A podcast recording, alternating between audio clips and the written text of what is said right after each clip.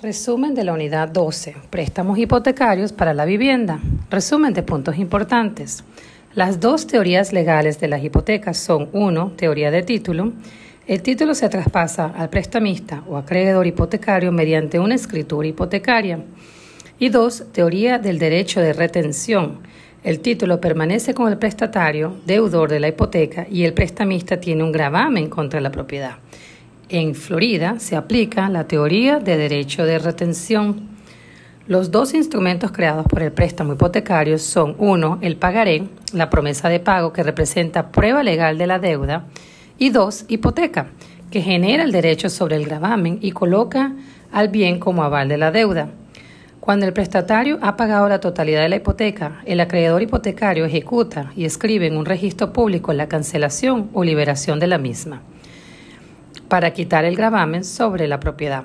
Según los estatus de Florida, el acreedor hipotecario debe enviar la cancelación escrita al deudor hipotecario en un plazo de 60 días, es decir, enviar la liberación de la hipoteca e informar al adeudor en 60 días de la liberación de ella. La propiedad, la prioridad de los gravámenes hipotecarios está determinada por la fecha de registro. La hipoteca con fecha de registro más antigua tiene prioridad y es la primera hipoteca. Las hipotecas con fecha de registro más reciente tienen menor prioridad y se les denomina como hipotecas secundarias. La cláusula de aceleración autoriza al, creedor, al acreedor hipotecario a acelerar la fecha de vencimiento del saldo restante del préstamo si el deudor hipotecario no cumple con las promesas establecidas en el instrumento hipotecario. La cláusula de vencimiento por venta permite al acreedor hipotecario exigir el pago del saldo restante del préstamo más el interés devengado. Esta cláusula evita que otra parte asuma la hipoteca. La cláusula resolutoria, en estados de teoría de título, requiere que el acreedor entregue el título legal al deudor una vez que se pague la deuda. En estados de teoría de derecho de retención, esta cláusula exige que el acreedor libere el gravamen hipotecario una vez que se pague la deuda que es la que se aplica en el estado de la Florida.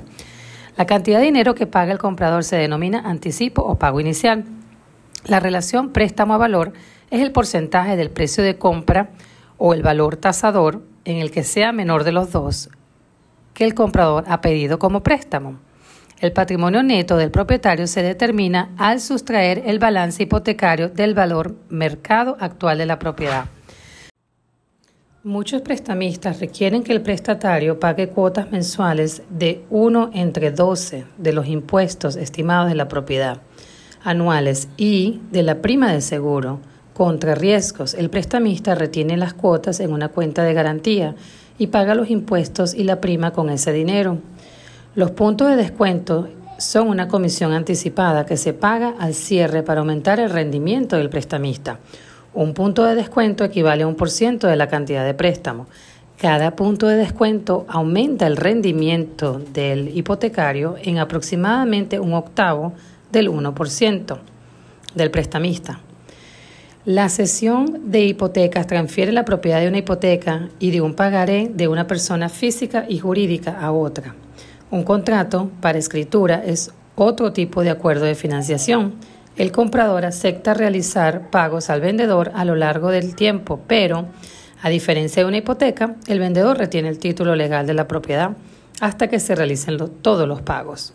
Una venta en descubierto ocurre cuando el titular del gravamen acuerda la venta de la propiedad por una cantidad menor a la cantidad total de los gravámenes aceptados, aceptando la retirada de estos.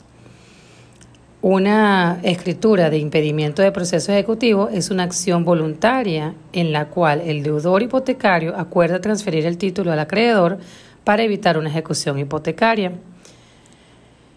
El derecho de rescate permite al deudor hipotecario evitar la ejecución hipotecaria mediante el pago al acreedor hipotecario del capital más los intereses adeudados, además de los gastos que haya desembolsado el acreedor hipotecario al intentar cobrar la deuda.